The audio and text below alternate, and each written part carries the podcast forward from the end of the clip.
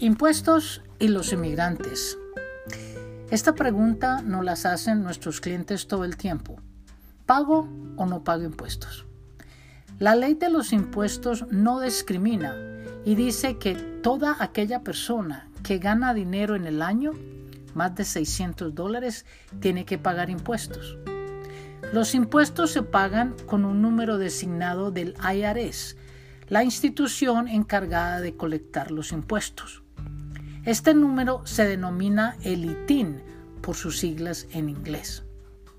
Ese número se obtiene cuando se hacen los impuestos por primera vez. El IRS exige una forma de identificación de su país, su pasaporte, y la tendrá que mandar físicamente para que el IRS le otorgue ese número.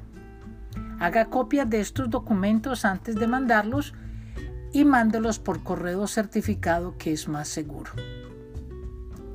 La persona que está autorizada para trabajar aquí en este país tiene un número de Social Security, que es un número único asignado a través de la oficina de Social Security, que es la entidad gubernamental que eventualmente paga ciertos beneficios al contribuyente, como la pensión, desempleo, enfermedad o si la persona queda deshabilitada debido a una enfermedad, le pagará como subsistir.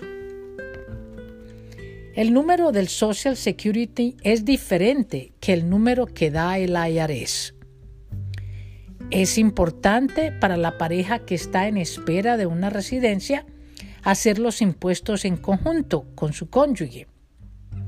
A no ser que haya una excusa válida como de que el cónyuge debe impuestos atrasados y le congelan la devolución de los impuestos y por eso usted no puede hacerlo con él. No es excusa válida el evadir hacer los impuestos juntos simplemente porque se aumenta el costo de los impuestos porque hay más ganancias o porque se aumenta el plan de salud. Estos son los costos de una pareja normal.